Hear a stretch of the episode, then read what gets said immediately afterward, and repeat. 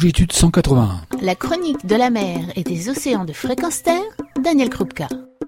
Bonjour à tous, aujourd'hui nous sommes avec François Sarano. François Sarano, plongeur, océanographe et également euh, membre des équipes Cousteau pendant 13 ans. François, bonjour. Bonjour. Longitude 181, on a surtout entendu parler de cette association sur la défense et la protection des océans, mais surtout la défense et la protection du requin ou des raies, des célaciens en général.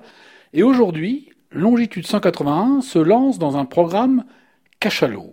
Pourquoi Longitude 181 s'occupe-t-elle de la préservation des cachalots, étudie-t-elle les cachalots? Eh bien parce que le cachalot est l'un des grands symboles de la vie sauvage que nous essayons de protéger globalement. Pourquoi un grand symbole? Parce que c'est un animal qui a une relation étroite avec l'homme, une relation qui s'est d'abord écrite en lettres de sang. On l'a chassé, on les a quasiment poursuivis dans toutes les mers du globe, on a failli les exterminer. Il faut savoir que dans les années 1960-70, on tuait encore 30 000 cachalots par an. Et que quasiment, lorsque l'arrêt de la chasse à la baleine en 1980 a, a eu lieu, on avait exterminé près de 800 000 cachalots. Il en restait très peu.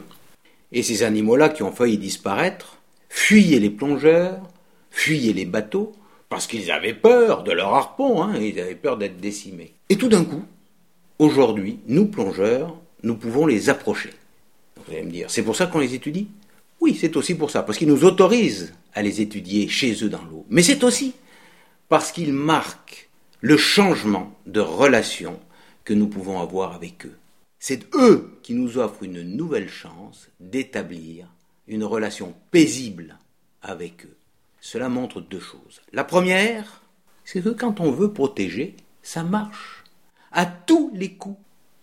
Les cachalots, aujourd'hui, voient leur population s'étoffer, grossir dans tous les océans, retrouver un niveau qui les met quasiment hors de danger d'extinction. Donc on veut, avec cet exemple-là, on veut vraiment montrer qu'il n'est pas difficile demain d'avoir des océans plus riches qu'aujourd'hui. Le cachalot est l'exemple type. Il suffit d'arrêter d'agresser malgré tout ce qu'on lui a fait, la vie sauvage nous réoffre la magnificence de leur place dans les océans. La deuxième chose, et s'il y en a besoin d'une, hein, j'insiste encore une fois, cet exemple est tellement fort qu'il doit être utilisé partout, parce que ça donne courage, parce que ça dit euh, ça vaut la peine de se battre, il n'en faut pas grand-chose pour avoir beaucoup, beaucoup, beaucoup mieux. Et c'est une richesse qui est à tout le monde. Nous devons la transmettre à nos enfants. Et la deuxième chose, ça fait partie de ces grands animaux qui sont des signes très intéressant de l'état de santé des écosystèmes. Pourquoi? Parce que, comme les requins, comme les rémentas, les cachalots sont des animaux qui vivent vieux. Leur présence signe l'état de santé de l'écosystème. Si on trouve des grands individus âgés, cela veut dire qu'ils ont vécu longtemps. Donc que l'écosystème est peu perturbé, puisque eux ont réussi à vivre longtemps.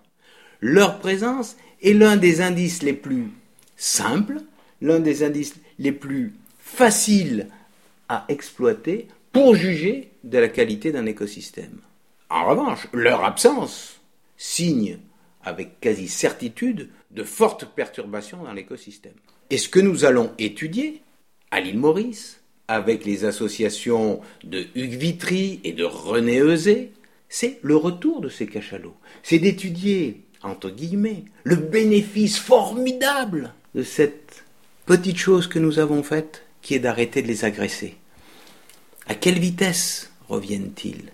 Comment les populations se reconstituent-elles? Que deviennent les jeunes individus lorsque ils retournent envahir leur territoire, les océans? Alors tu parles des cachalots de l'île Maurice. Pourquoi l'île Maurice en particulier? Parce que à la fois nous y avons des amis avec lesquels nous travaillons, Hugues Vitry, son association M2CO, euh, et nous avons sur place, grâce à René Eusé, Label Bleu, donc une logistique qui nous permet d'étudier une population de cachalots résidente que Uvitry observe depuis déjà, on va dire, 5-6 ans. Ça, c'est le premier point.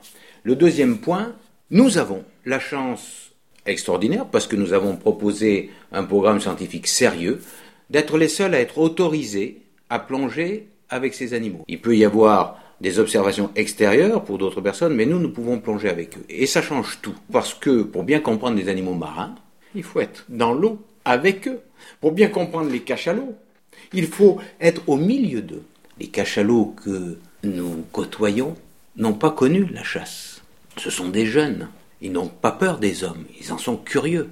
Mais mieux que ça, leurs parents, eux non plus, n'ont pas connu la chasse. Si on considère que une femelle a des petits entre 10 et 40 ans, les jeunes qui sont nés, que nous côtoyons maintenant, qui sont nés en 2010 et un peu plus tard, ont des mères qui sont nées dans les années 80. Donc elles n'ont pas connu la chasse. Elles n'ont donc pas enseigné à leurs jeunes la peur des hommes.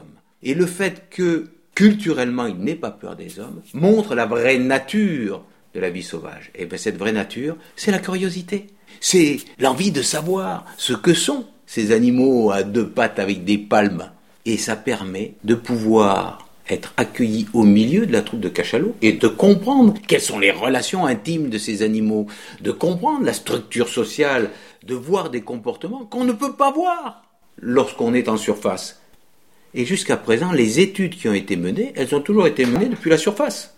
Donc nous entamons la première étude sous-marine des cachalots qui va dévoiler des pans entiers de leur vie qui étaient juste là cachés. Tout cela est très intéressant, François. Il nous faut prendre rendez-vous dans une prochaine chronique pour comprendre les différentes phases du programme, pour comprendre comment on identifie les cachalots et également euh, s'entretenir avec euh, Stéphane Granzotto, photographe, qui prépare un livre sur les cachalots, mais également Axel Prodhomme, le guide qui permet la rencontre des cachalots. À très bientôt. Retrouvez et podcastez cette chronique sur notre site fréquenceterre.com.